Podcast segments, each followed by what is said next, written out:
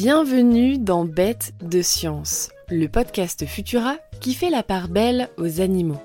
Je suis Marie et pour ce nouvel épisode, on va s'intéresser à l'intelligence sous-estimée de l'ours brun. L'ours brun, vous connaissez?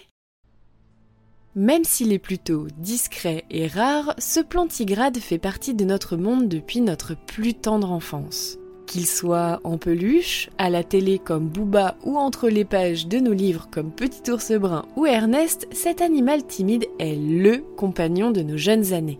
Et ce lien qui nous unit ne date pas d'aujourd'hui. Il nous accompagne depuis longtemps, puisque les hommes du Paléolithique partageaient déjà leur caverne avec lui. Dans la grotte Chauvet, en Ardèche, les chercheurs ont trouvé des crânes d'ours disposés en demi-cercle.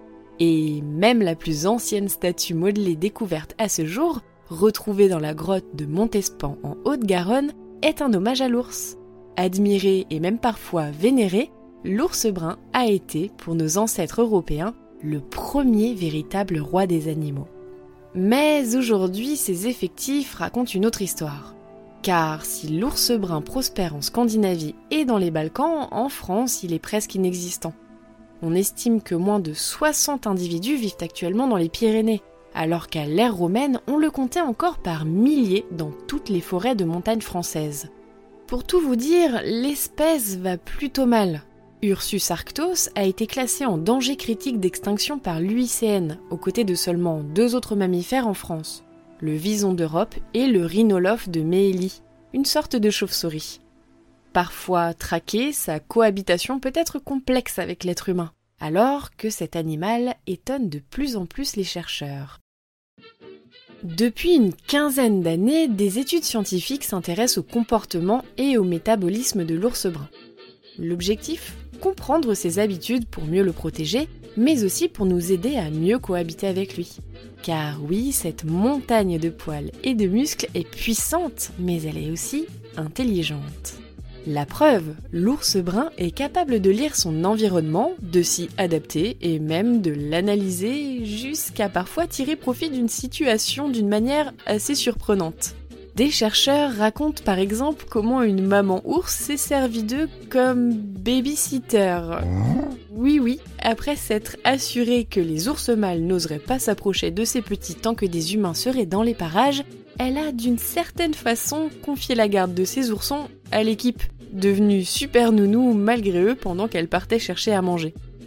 Si vous avez déjà lu ou vu le livre de la jungle, vous avez certainement l'image de l'ours balou se grattant avec passion le dos contre les arbres. Mais figurez-vous que cela n'a rien à voir avec des démangeaisons. En réalité, les mâles se frottent contre l'écorce pour y déposer des messages chimiques qui leur serviront à marquer leur territoire. Il se pourrait même que cette communication invisible aide à réduire les conflits pendant la saison des amours. Et oui, l'ours est un être social. Il est aussi curieux et sait apprendre rapidement grâce à son cerveau plutôt gros par rapport à son corps. Il fait aussi partie des rares mammifères en dehors des grands singes qui savent utiliser des outils.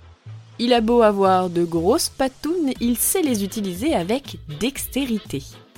C'est dans une rivière d'Alaska que les scientifiques l'ont vu à l'œuvre pour la première fois. Et cette fois-ci, l'ours a vraiment une démangeaison à soulager. Une sensation désagréable qui lui titillait le museau. Au lieu de se servir de ses longues griffes pour se gratter, l'animal a plongé la patte sous l'eau pour en retirer une pierre bien rugueuse et couverte de coquilles de crustacés. Après l'avoir calé entre ses deux gros coussinets noirs, l'ours s'est frotté les joues et le bout de la truffe avec délice sous le regard ahuri des chercheurs. Sous ses airs pâteaux, il est plutôt habile quand il s'agit de prendre soin de lui. Car d'après les spécialistes, se gratter contre un rocher et utiliser une pierre sont deux choses bien différentes.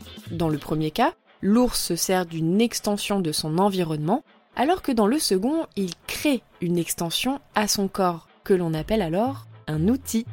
Et on ne dirait pas comme ça, mais il faut une bonne perception spatiale et des compétences motrices fines pour arriver à ce résultat. Dit plus simplement, l'ours brun est capable d'analyser les choses qui l'entourent dans le détail et de faire preuve d'assez d'agilité pour manipuler des objets. Comme quoi, il est loin de mériter son image de gros paresseux somnolent et maladroit. Alors, pas si bête, l'ours brun.